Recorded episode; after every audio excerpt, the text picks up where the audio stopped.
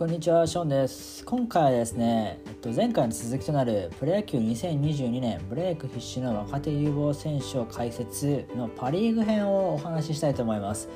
えっと、これを聞いていただければね、2022年今年のプロ野球でブレイクする選手がわかるかもしれません。あくまでかもですからね。で前回ですね、えっと、セ・リーグ編をお送りしたのでまだそれをね聞いてないよって方はそちらの方から先に聞いていただけますというかと思います早速やっていきましょうまずですね、えっと、若手有望選手の条件というものはですね、まあ、前回のセ・リーグ編と同じで2つありまして1つが27歳以上の選手であることということでもう1人がもう1人でもう1つが、えっと、プロ5年目以内に該当する選手といたします。その中で独断と偏見で、えっと、僕がね選出して選手紹介を行っていくという流れにしますね。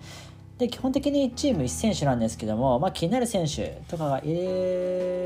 る気になる選手が、ね、複数いるようなチームっていうのはその複数にね紹介したいなっていうふうに思います。で選手の紹介の仕方なんですけども全部で6つですね。6, 6個の項目で紹介していきます。1つが年齢。2つが2つ目がプロの年数。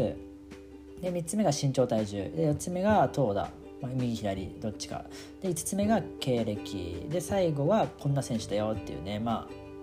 要約というか略歴というかそんな感じですね。で、えっと、紹介する球団はですね、えっと、昨シーズンのね、えっと、シーズン、まあ、リーグのシーズンの順位に沿って紹介していくので、まあ、1位がオリックスだったのでオリックスから順番にこうバーって紹介6球団紹介していくって感じになります。それでは早速やっていきましょう。最初オリックス・バファローズからねいきます。オリックス・バファローズからですね2名ですねえっと若手のね選手います。その1人が北亮斗選手ですね。えっ、とね北選手は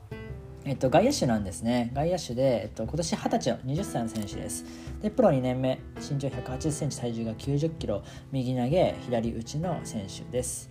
で、ここが明石商業高校を出て、ドラフト3巡目でオリックスに入団しております。で、えっと、北はですね、もともと小学6年生の時に、オリックス・バッファローズジュニアにね、選出されるなど、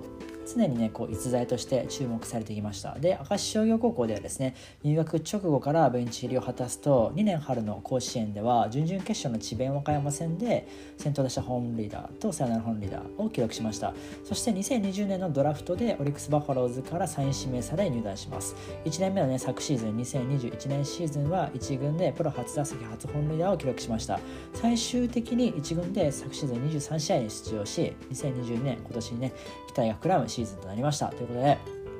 あの結構オリックスねヤングなフレッシュな選手が多いんですけどもその中でもね1年目からしかも高卒1年目で活躍した選手の1人ということでこの選手を挙げました。そしてもう1人ですね挙げた選手が太田亮選手ですね。内野手なんですけども21歳の4年目です。身長181センチ体重84キロ右投げ右打ちの選手です。天理高校を経てオリックスからドラフト1巡目で指名されています。太田はですね中学3年時に全国制覇を果たすとアンダー15日本代表も経験するので、ね、こちらもね結構、えー、逸材だったんですよね。天理高校ではですね1年夏からレギュラーに定着すると2年夏には甲子園に出場しチームのベスト4に貢献しました。そして2018年のドラフトで父悟が打撃投手を務めるオリックス・バファローズから1位指名され入団。ルーキーイヤーから出場機会を得ると2年目の2020年には1軍で2試合連続本塁打を放ちこれが10代選手たちは初めての1軍公式戦2試合連続本塁打となりました。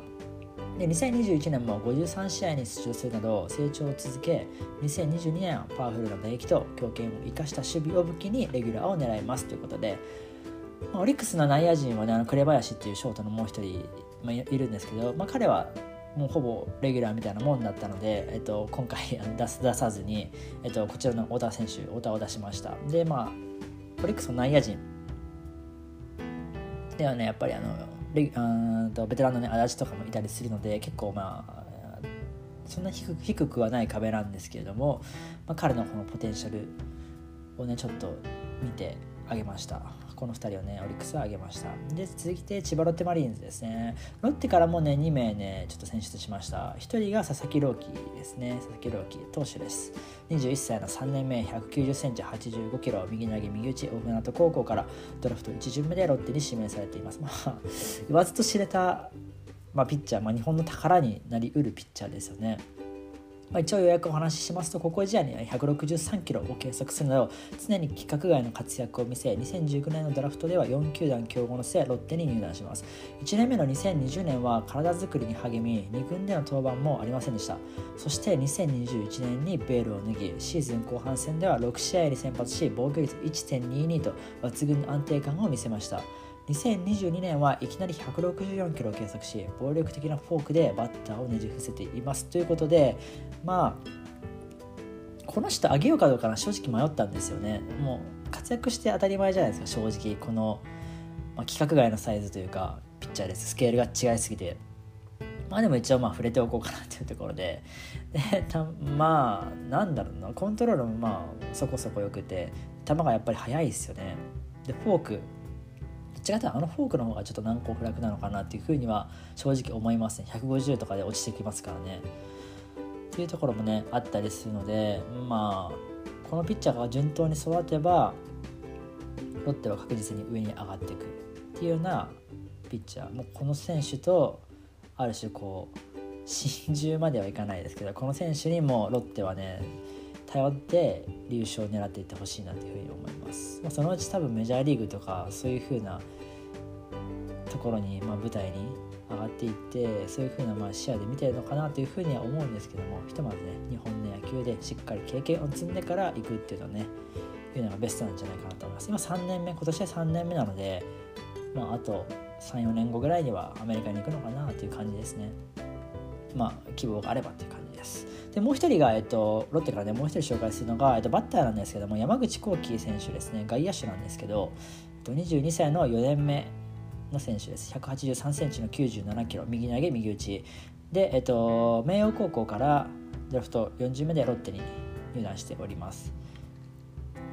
で明桜高校ってあの秋田県のね明桜高校です。今はなんかノースアジアなんちゃらかんちゃらっていう名前にね変わってますけどこの時代はまだ明陽高校だったので明陽高校で行きます。で明陽高校時代はですね2年から4番ピッチャーに定着すると2年夏には秋田県大会決勝で今日本ハムのね吉田康生率いる金足農業を下し甲子園に出場しました。で3年夏の県大会決勝では前年に続いて金足農業と対戦しますが進化した吉田康生の前に完封負けを喫し高校生活を終えます。そして高校通算25本塁打の打撃が評価され2018年のドラフトでロッテから外野手として4位指名を受け入団します。プロ12年目は2軍での経験を積むのがメインでで3年目の昨シーズン2021年は1軍で78試合に出場し飛躍のシーズンとなりました。この選手はですねあのーもともとピッチャーもやってたっていうところもあって、まあ、肩も強いは強いんですけどなんといってもやっぱパワフルなバッティングが魅力な選手かなというふうに思ってます。で、えっとまあ、正直ミート力というか確実性というかあこうボールにボールにアジャストする能力っていうのはまだまだこれからだなっていう感じはするんですけどもそれよりもね飛ばす力っていうのがあるのでそこにね魅力がある選手なのかなというふうに思います。なんでまあ最初のヤクルトの村上みたいな感じでちょっと1軍で1年使ってみてから成長していく。でかつ、まあ、バッターでしっかり勝負したっていう経験がないんですよね。ピッここじゃピッチャーもやってバッターもやってて両方みたいな両立でやってたのでバッターだけで勝負してやるっていうのはまだ3年目とかしか経ってないので3年間ぐらいしか経ってないのでここもねあの経験があまりないっていうところもいいところ、まあ、メリットではあるのかなというふうに思います、まあ、将来性豊かな選手ななのは間違いないですよね。はい。こんな感じでロッテは2名ね紹介しました。で次は東北楽天ゴールデンイーグルスですね。楽天からはですね1名ですね。楽天は1名です。黒川文也内野手ですね。黒川選手は21歳のプロ3年目です。182センチ86キロ。右投げ左打ち。智弁和歌山高校からドラフト2巡目で楽天に入団しています。で黒川もですね中学時代から日本代表に選出され逸材としてね注目された選手です。智弁和歌山高校ではですね5期連続甲子園出場を果たしまして高校のね1学年上に広島の林光太で同学年に d n a の東純平がいました。そして2019年のドラフトで楽天から2位指名を受け入団します。1年目から、ね、1軍の試合に出場しますと2年目の昨シーズンはですね1軍で34試合に出場し2軍でも打率3割1分9厘を記録しレベルの違いをね見せつけていますということでもう1年目から結構あのー、素材としては波の高卒ルーキーではないなっていう感じででそこから順当にこう成長を続けているよっていうような感じですで3年目もねもちろんあの昨シーズン以上の活躍っていうのが期待される選手の一人ですね。まあ浅村の後釜みたいな感じでは言われてはいるっちゃいますけどまあどうなんですかね。もう少し活躍してみないとどういうタイプなのかっていうのは分かんないですけども。とりあえずでも内野手としてね結構スケールの大きい内野手なのかなという感じはしますね。はい続きまして福岡ソフトバンクホークスです。ソフトバンクからはね、まあ、結構ソフトバンクあのいい選手多いんですけど若手で。その中で絞って2名挙げました。で結構ねソフトバンクやっぱりいい選手が多くってまあ育成能力育成環境っていうところが非常に高いのでそういったところで結構ガッとくるような感じの球団ではありますよね。で1人目がですね、まあ、両方ピッチャーなんですけど1人目が尾形修斗投手ですね。尾形修斗ですね。23歳の5年目です。身長1 8 2センチ体重8 3キロ右投げ左打ちですがこ石川高校から育成ドラフトですね。育成ドラフト1巡目でソフトバンクに入団しています。で石川高校時代はですね最速147キロを計測し注目を集めますと2017年の育成ドラフトでソフトバンクから1指名され入団します。プロ3年目の2020年に支配下登録されると2021年はリリーフで8試合に登板し経験を積みます。150キロ超えの速球と多彩な変化球でブレイクをね狙います。ということでこの人はね育成で入団して支配下を勝ち取って昨シーズンね、えっと、8試合に中継ぎとして登板したということで8試合に登板して、ね、防御率が0.87ということで非常に安定感がありましたね。10イニングを投げ投げて9個の三振を奪っているところで、まあ、三振能力っていうのもね高いのがいいのかなと思います。ストレート結構いい回転っていうかいいキレを持ったストレートがねあるのでこの辺を武器にね一軍に割り込んでほしいなというふうに思ってます個人的にね。でともう一人がですねちょっとあのなんだろう隠し玉っていうほどでもないんですけど個人的にまあ好きな部類のピッチャーだったので紹介します。それが佐藤弘樹投手ですね。佐藤投手ですね。えっとねあんまり気慣れないかもしれないですけど、まあ、だいぶドラフト前はにぎわせたのかもしれないピッチャーです。23歳の2年目です。1 8 1センチ8 1キロ左投げ左打ちです。で大館方面高校から慶応大学へ進学して慶応大学から育成ドラフト1巡目でドラフトあソフトバンクに指名されております。で慶応大学時代はですね最速151キロサウンドして活躍したんですけども大学4年の4月に左肘の手術を受けます。さらにですね2020年、まあ、昨一昨年か一昨年のドラフト2週間前に左肘のねトミー・ジョン手術を行うんですけどもドラフトではソフトバンクが育成1位で指名して入団しました。で本格的な復帰っていうのはね2023年とも言われているんですけど、まあ、あの回転数の多いストレートっていうのはねプロでも通用するんじゃないかなというふうにはね個人的には思ってます。で一応その左肘の怪我、まあ、手術があって育成ドラフトで指名されたっていう形にはなってるんですけどももともとのそのポテンシャルというか素材的にはドラフトで多分3位以内には消えるような逸材でした。逸材でしたって言い方は悪いか逸材なんですよね。で今多分キャッチボールとか、あのー、実戦登板も復帰してるのかな結構あの順調に多分来てるんですよね2022年のこの時点で。で一応本格的な復帰は、まあ、先ほどもお伝えしたように23年とも言われているので、まあ、今年1年ゆっくりとこう復帰への準備っていうのをしっかりとやってから来年復帰みたいな感じなんですけどねで動画で見ていただくと分かると思うんですけどストレートのキレがめちゃめちゃいいんですよ。でしかも左ピッチャーで150キロを投げるんですよ。多少真ん中入ってもバッターが空振りしちゃうとか差し込まれちゃうとかは大学なんですけどっていうような球は結構多くてですね。でコントロールは 正直あんまり良くないかなっていう印象アバウトな印象だったんですけどそのストレートの勢いで押していけるようなピッチャーそれぐらいの魅力があるピッチャーなんでまあそのコントロールがねついてきたりとかストレートのキレっていうのを低下させなければプロでもやっていけるんじゃないかなというふうに個人的にはすごく思いました。こんな感じでソフトバンクで2名ですね。尾形投手と佐藤投手を挙げました。さあ続いてソフトあ北海道日本ハムファイターズですね。日本ハムから、ね、3名挙げました。日本ハムもね若手の、まあ、宝庫というか若手がねいっぱいいるんですけどその中で3名で絞りました。1人目が万波中世がいらっしゃるですね。万波はね前からちょっと言ってるんですけどね。22歳の4年目です。1 9 2センチの9 6キロ。右投げ右打ち。横浜高校からドラフト4位指名で日本ハムファイターズに入団しています。で万波中学時代はですねエース兼外野手としてチームを牽引し全国ベスト4に導きました。当時はですねメディアでも取り上げられることもありましてスーパー中学生というふうに、ね、呼ばれていました。で横浜高校に進学して高校時代はですねスランプに悩みながらもなんとか克服して通算で40本塁打を放ちます。そしてですね2018年のドラフトで日本ハムから4位指名を受けて入団します。で3年目の2021年昨年はですね1軍で49試合に出場するなど着実に成長しています。でプレースタイルもですねビッグボス新庄剛志監督に似ている点からも目が離せませんということで、まあ、万波選手も、あの、以前僕ここで音声メディアであの特集というか物語をお話ししました。あの調べて作ってあのお話ししました。っていうぐらい割と若手の中で思い入れのある選手の一人 なのかなというふうにあの個人的には思います。こうやって見てもやっぱり